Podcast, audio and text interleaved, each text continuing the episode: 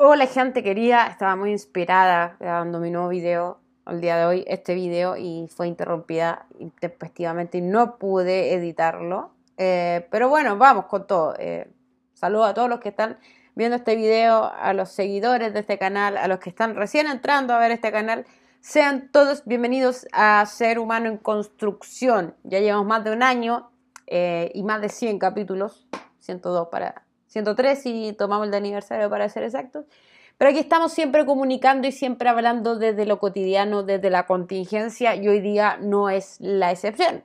Así que lo invito a seguir revisando este canal, ahí si está, lo puede ver en formato podcast, eh, escuchar en realidad en formato podcast, puede ver en YouTube, puede tomar, eh, tomar el podcast, ir en el auto eh, o estar haciendo otra cosa, puede estar ordenando y ahí puedo estar de fondo escuchando eh, escuchándome, incentivándole a la reflexión. No es que sea la única, pero tenemos temas bastante interesantes, así que sean bienvenidos a, este canal.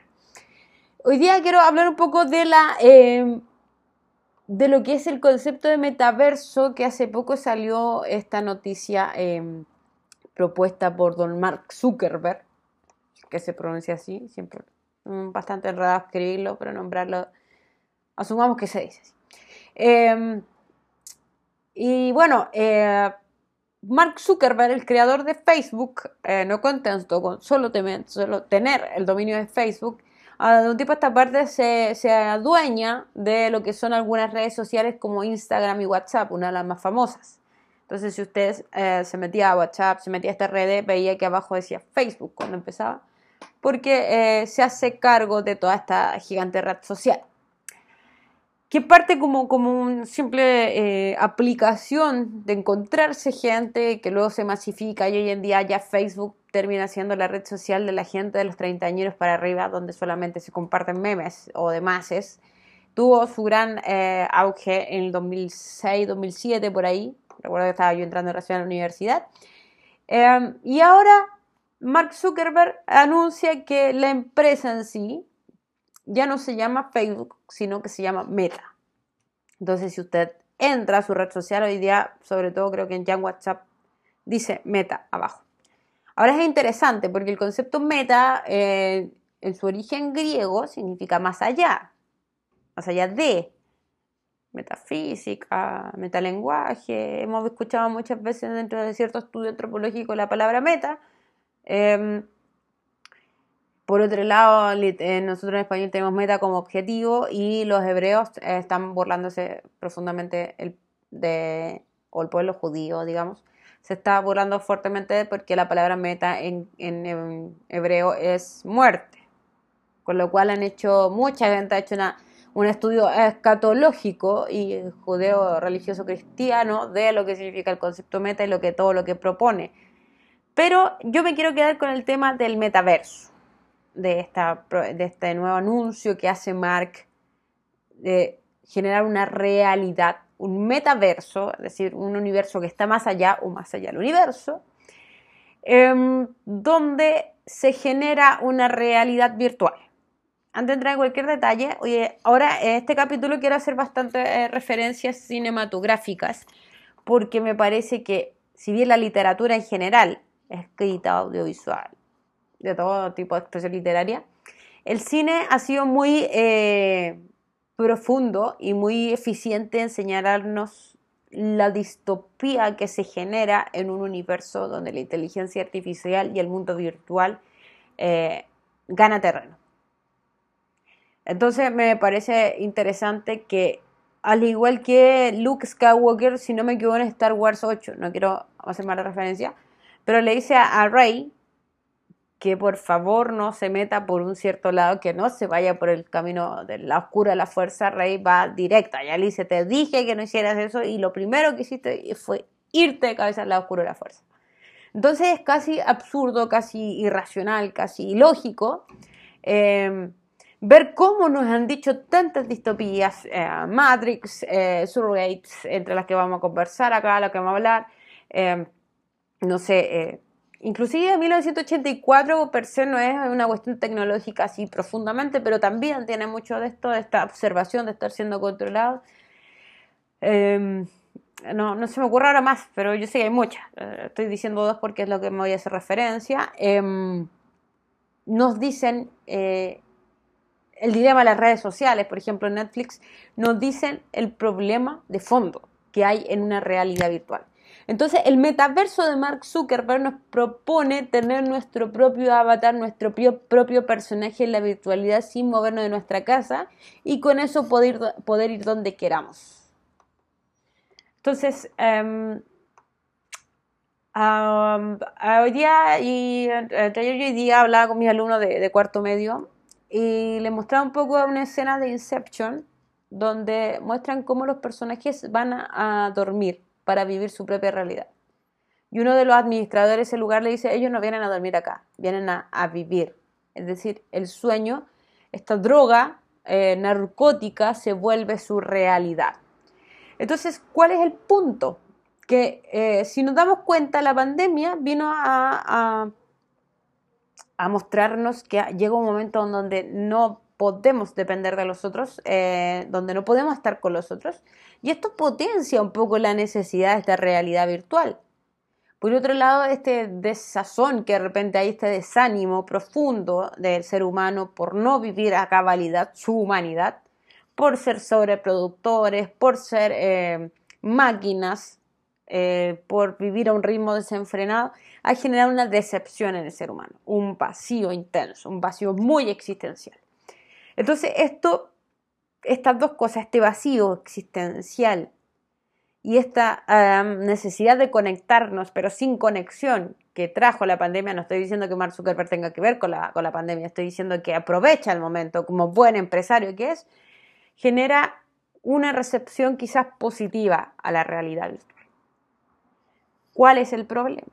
Que tiene que ver con lo que dije en Inception, que puede ser y va a ser lo más probable que esta realidad virtual se vuelva una especie de droga para el ser humano, donde ya no va a haber un contacto directo, donde vamos a escoger cómo vernos y eso, por un lado, va a promover con mayor fuerza la idea de proyectar una imagen, de no estar satisfecho con quienes somos.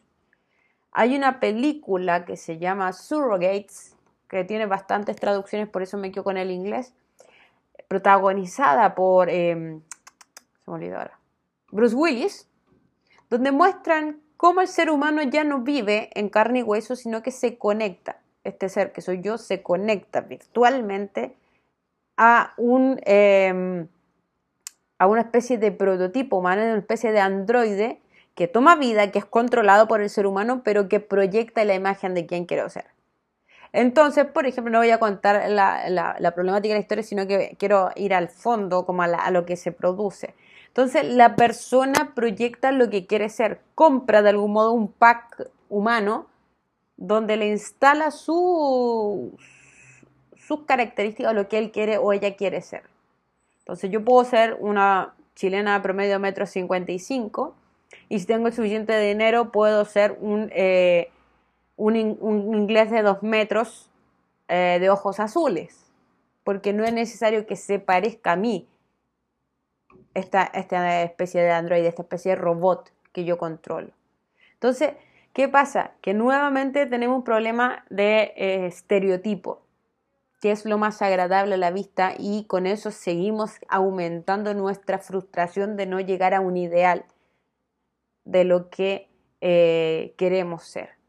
Entonces frustra más al ser humano porque le hace vender una imagen de quien no es. Rompe con su identidad, que es algo tan propio al ser humano. Entonces Mark Zuckerberg dice, sí, vamos a darle eso, que el ser humano elija el avatar que quiere, que se vista como quiera, que... Pero ojo, y ya lo dice, va a ser pagado. Esto no es gratis. Usted no se va a meter a esta realidad virtual y va a ser gratis.